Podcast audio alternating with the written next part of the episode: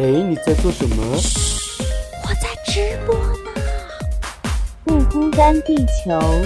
Ready Go live！我说老板呀，哎呀呀，可不可以让我有个可以完全放松的角落？这个放松的角落有许许多多弟兄姐妹披着奶茶加进火锅。现在一切都是恩典，上帝竟然说我是他拣选。Amen 你看神的慈爱无处不在，全知全能无微不至，不辛不甜不缺不败。哈利路亚！你的烦恼，我的忧伤，好像都一样。单身租房，邻里软弱，跌倒很紧张。我的理想，你的盼望，相信都一样。耶稣门徒彼此相爱，左眼又左光。葡萄还有一句呀、不孤单，地球，因为有你，所以我们完全不孤单。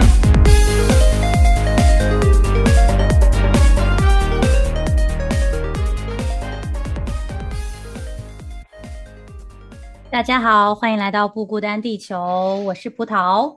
我是吴飞，今天呢，我们一男一女要来聊一个一男一女的话题 啊。其实这个话题呢，是一由我身边发生的一个最近的例子引出来的，我一些思考啊，就是也是听说的吧，不是直接认识的一对夫妻啊、朋友，他们呢因为互相看对方的手机，发现了对方好像跟异性都有一些不太那么恰当的聊天，然后就引发了非常激烈的争吵啊。这个这个事情呢，就让我想到，就是现在在这个社交媒体的时代啊，就是我们好像跟异性接触，其实有些时候是可以隐藏的很隐蔽的，然后很容易就。在没有人看到的情况下，就是自己可能会不小心越过了某些线，但是有些时候不是故意的，你只是呃，可能说说话用词方面呃有一些引起了人的误会，甚至是你只是可能时间点上不太好，比如你晚上十点以后，然后就在那悄悄的跟异性发信息，哪怕只是聊工作上的，都可能引起你另外一半的误会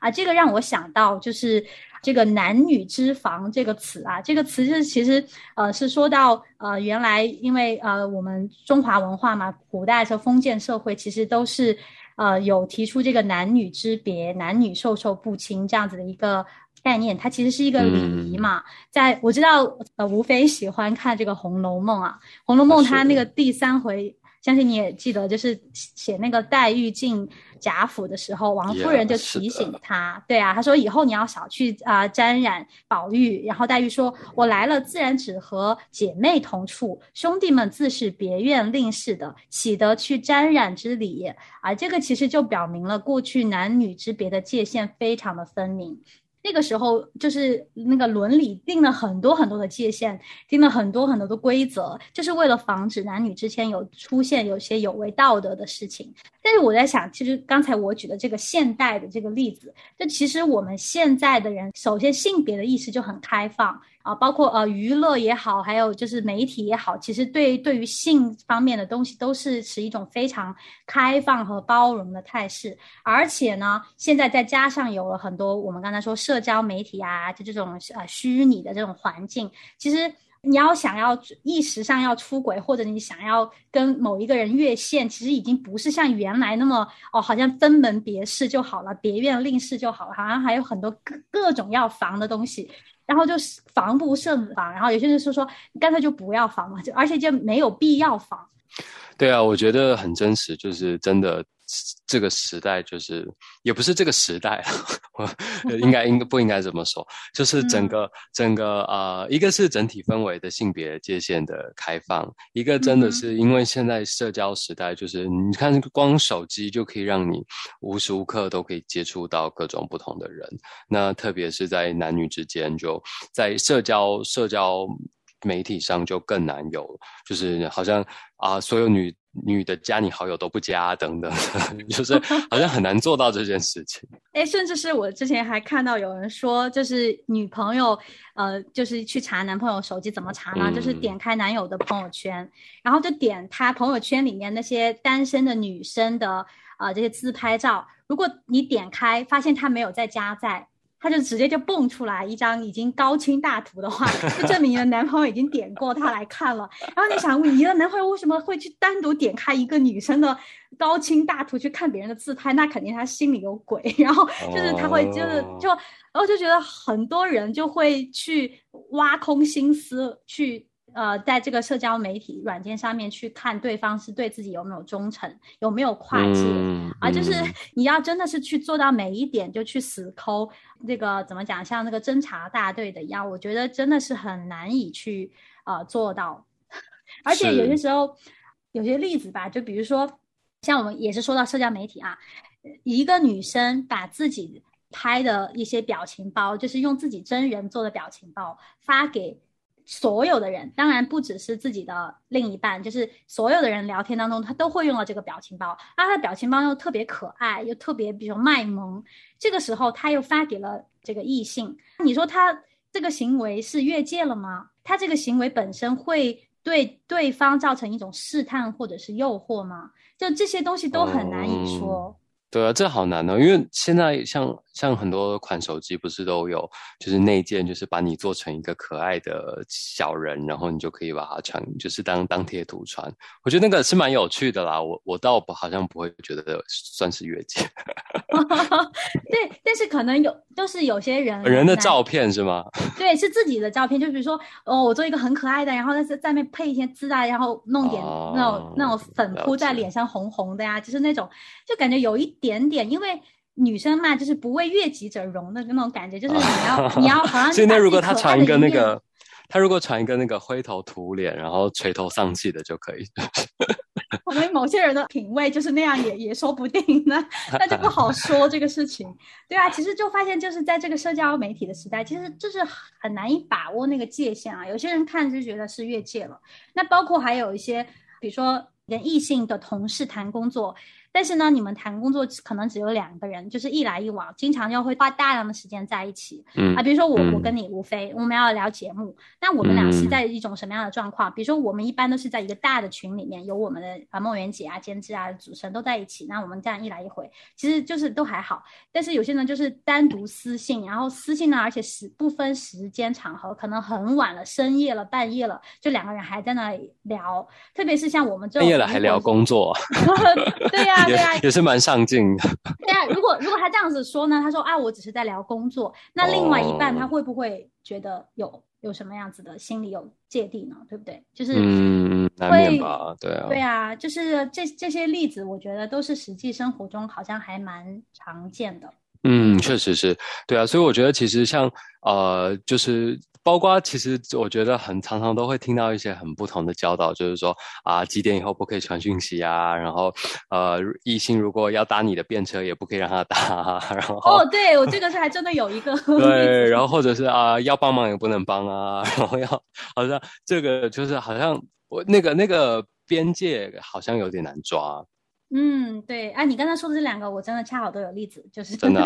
就是呃，真的有人就是呃，去机场送送完自己的老婆，然后在路边看到自己认识的一个异性，然后需要正好要搭车回市区，然后就就不要让对方上车，然后就然后我给你钱，你自己搭车吧啊，哦，有给钱还算不错的，没有就是不让他上车就开走。对啊对啊，但是。但是在我看来，就是好像他似乎做了一件对的事情，但是又有一点那么不近人情的感觉，就是感觉还挺让人觉得，嗯，呃，有点 confuse，不知道怎么去去分析这个事情了。但还还有一个就是，呃，帮忙修东西，你说。就是很多啊，男生都比较呃会做一些呃修理呀这些事情嘛，手工的事情。那有些时候，那那比如说呃有姊妹家里需要帮忙，那这个时候呃教会传统的就是说就不要单独去，就是你哪怕你们两个人一起去啊或者怎么样。还有就是说你不可能两个人时间这么刚好配合上，然后都一起去哪都要一起啊。那那这个时候该怎么办呢？你你不只是为你就是为了去帮一个忙而已啊！哇，就这种事情在道德上面和这个界男女的界限上面又有很大的冲突的时候，就更难以去分辨，更难以做决定。而且我觉得啊，很多时候我们会觉得，哎，这会有什么试探呢？就是嗯，好像我出于一个好心啊，就是也不会。嗯，希望结果不会是有带来什么样不好的结果，但是好像往往确实又这个试探就在这个中间，看似好的事情之后又生出来一个不好的结果。是是，所以我觉得其实呃，这个界限是是必要的，但是我觉得这个界限不应该是教条式的，然后不应该是呃，好像有一个公定的标准，所有男生都应该怎么样怎么样怎么样，所有女生都不应该怎么样怎么样怎么样。我觉得这个界限应该是自己给自己的，然后因为你自己最知道你在什么样的状况中是。啊，最容易受到试探，最容易啊跌倒，最容易软弱的时候，所以我觉得那个啊界限必须是自己给自己，然后根据你。自己的情况，然后可能每一天，就是甚至这个界限，我觉得不是一个你今天定了以后，它就永远二十年后都长这样的。人会变，所以然后时代会变，然后生活的环境会变，所以我觉得这个界限应该不应该是教条，就是写了好像像十诫那样，然后就定在你家天花板上，然后每天你就要默背十次，然后每天都要说我 check check check，就是吾日三省吾身这样。但是我觉得。这个界限应该是自己给自己，然后它应该是灵活的，它应该是可以变化的。如果今天那个在机场遇到的姐妹，她真的脚受伤了，然后她也自己搭不了车的时候，你那个界限就应该要拓展一点。但是如果她今天健健康康、好手好脚，然后活蹦乱跳的，你就可以给她钱，然后让她去搭车。嗯，是。哎，那这样子说来，其实我们都是站在一个觉得这个界限是有必要，只是说立界限该怎么去立这个方面，可能我们要接下来要继续来探讨啊。说到这个呢。为什么苗栗界限其实也是很重要的一个地方？就是我们刚才说的，看似一些呃好像无伤大雅，甚至是一些好事情，但是在这个中间可能就会有伪装成天使的魔鬼在这中间捣乱，然后 可能会有些时候你就受受不了他的这个试探和诱惑，你可以把自己陷入到一个危险的网络里面，然后破坏你这一段婚姻啊。接下来我们来听一首邓紫棋的一首老歌，叫《来自天堂的魔鬼》。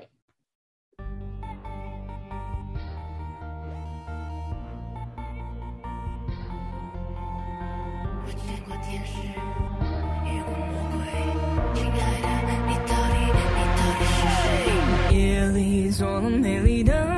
梦，想清醒我却抵不过心动。哦，梦里你是无力的黑洞，我无力抗拒失重。我的意识自空脉搏流动，全被你生命力操控。亲爱的，你是危险的迷宫，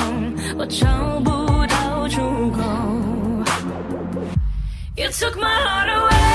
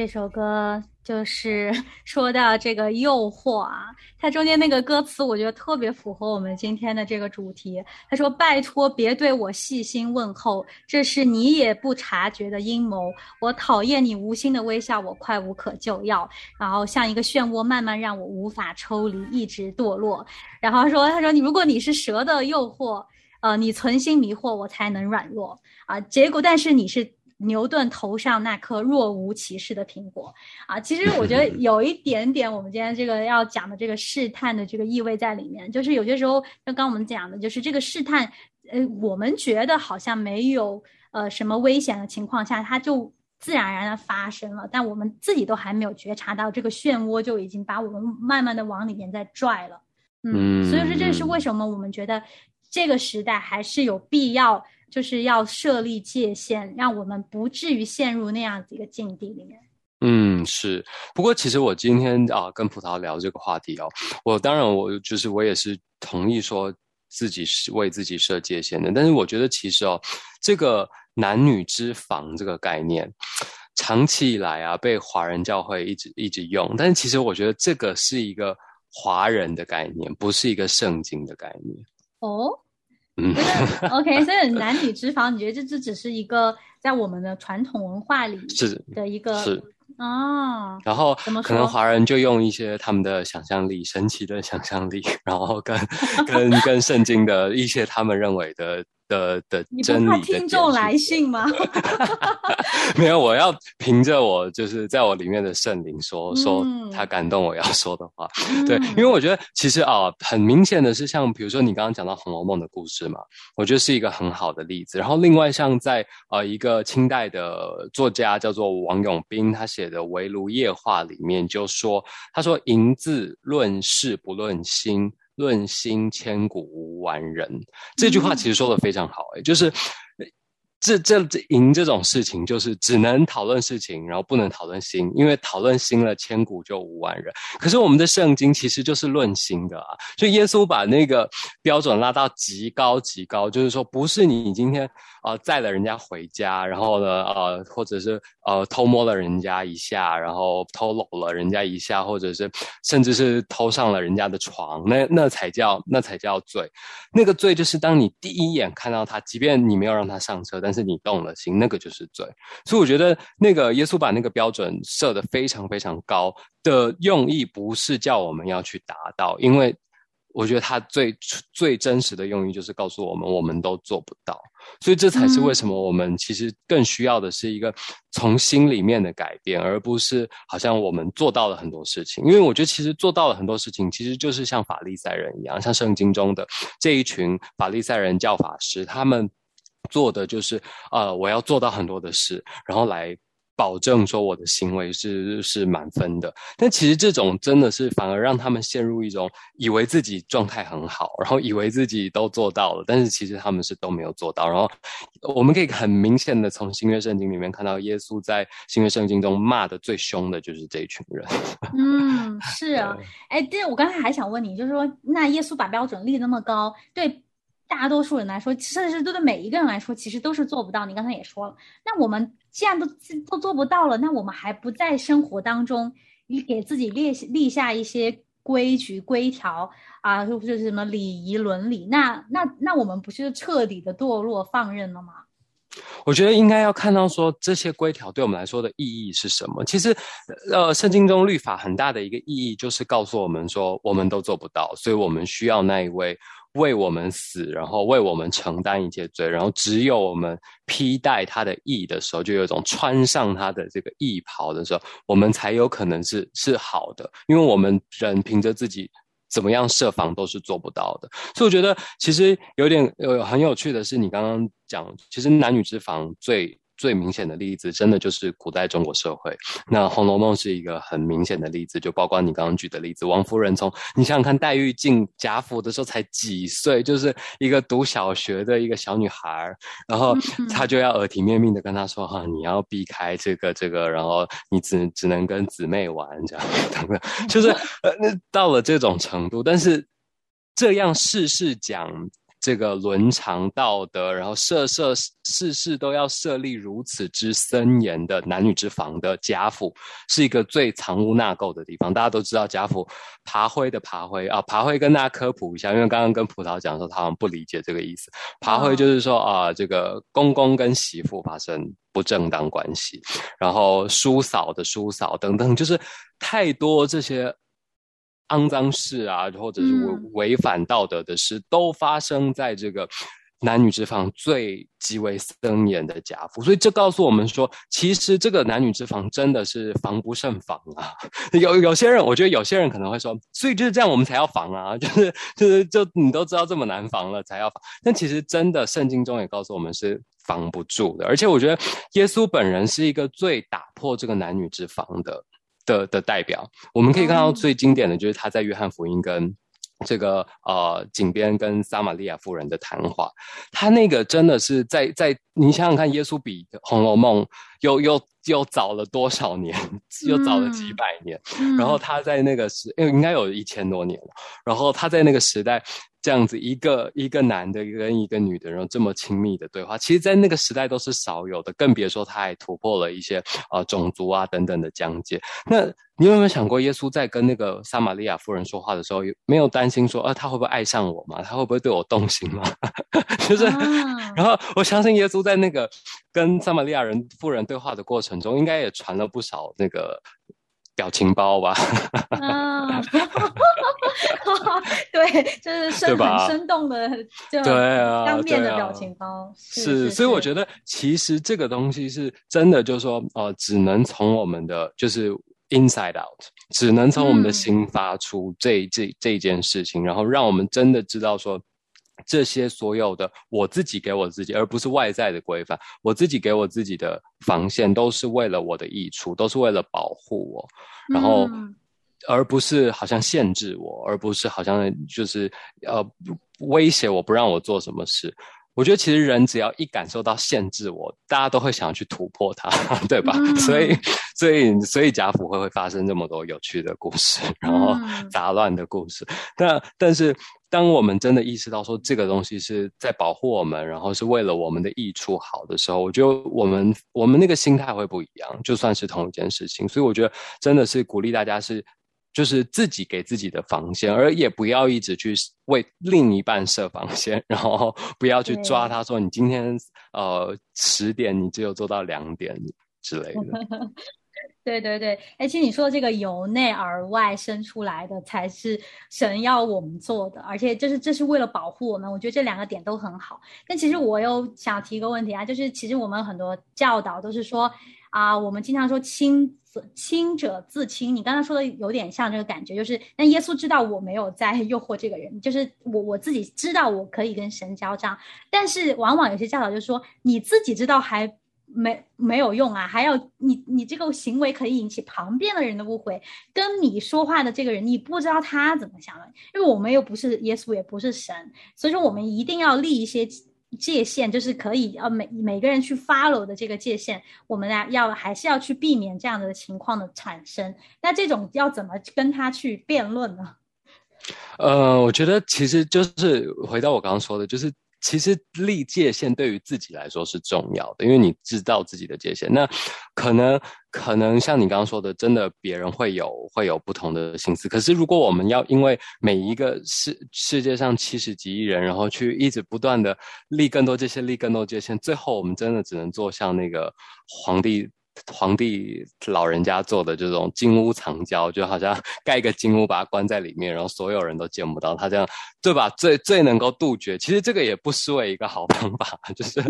杜绝了所有跟异性交呃来往的机会。但是毕竟现在社会就不是这样的，就是我们需要跟人互动，然后我们需要在跟人互动中学习那个进退得宜，然后学习怎么样为自己立好界限。所以当别人没有界限的时候，我觉得。即使他跌倒，那也是一个他能够学习的过程。那可能每个人学习的历程不同，呢都需要从这个我们从小到大没有不跌倒的。我觉得华人之所以会设这个，就是因为华人非常害怕任何的错误跟跌倒，所以华人父母从小就是把自己小孩保护的好好的，然后不可以去摸烫的东西，不可以去摸什么。可是你看，像我们在这边很多这个呃西方人，他们教导。子女的方式就不是这样的，然后我觉得圣经也不是这样的。圣经就是让他错一次，让他跌倒一次，让他被热水瓶烫一次，他就知道那个东西是烫的，不可以摸了，而不是从一开始就过度的保护，然后什么东西都不行，那真的就只能关在金屋里面了。嗯，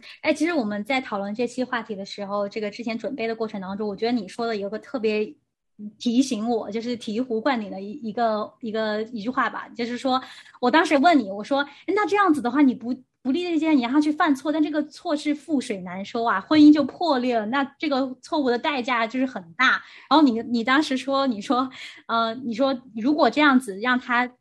把他带到神身边，让他离神更近，这样子才是有意义的。他说，你说单独的保存这个婚姻，其实意义在哪里？你还反问我啊？其实我觉得这个真的是一个对我来说的一个非常大的一个提醒和冲击。嗯，是啊，所以我觉得其实重要的真的是我们跟上帝的关系。当我们跟上帝关系好的时候，我们会知道这个造我们的上帝，这个造我们而且爱我们的父亲，然后所有他所做的都是为了我们的的这个父亲，他是希望我们好的。然后他他设计这一套，就像你。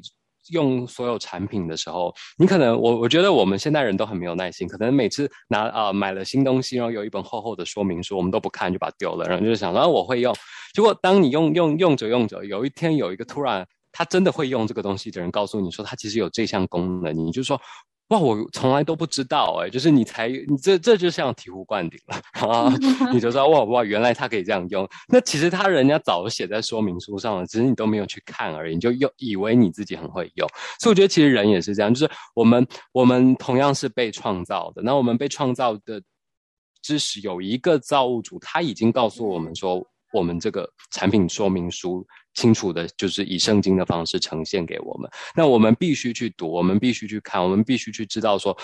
怎么样我们这个产品是可以发挥的最好，然后把它活出它最好的样式。不然，其实你看，你买买了一只新的手机，它也可以用啊，你就每天都把它拿来像以前的这个这个智障型手机，就不是智慧型手机，然后拿来打电话、传讯息。但是它其实有拍照的功能，它其实有很多功能。然后如果你不去理解的话，就像我们，我们如果不去理解，我们到底能够活出怎么样的生命是最完整的，是最精彩的？我觉得就很可惜。嗯，好的，我很开心，我们今天没有做成老生常谈的这个你要立什么什么界限，十点以后不要跟 异性发短信啊什么之类的节目。我也很开心，今天我们谈出了一些呃不一样的地方，也希望大家可以从中也听到我们的心意，好吧？那今天就到这里，感谢大家，也期待下一期再跟吴飞一起聊天。拜拜。好的，拜拜。这世界有那么多人，人群里藏着一扇门。我迷蒙的眼睛里长存初见你蓝色清晨。这世界有那么多人，多幸运，